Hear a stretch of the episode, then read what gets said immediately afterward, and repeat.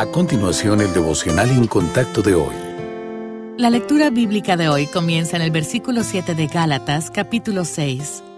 No os engañéis, Dios no puede ser burlado, pues todo lo que el hombre sembrare, eso también segará, porque el que siembra para su carne, de la carne segará corrupción mas el que siembra para el Espíritu, del Espíritu segará vida eterna. No nos cansemos, pues, de hacer bien, porque a su tiempo segaremos si no desmayamos. Así que, según tengamos oportunidad, hagamos bien a todos, y mayormente a los de la familia de la fe.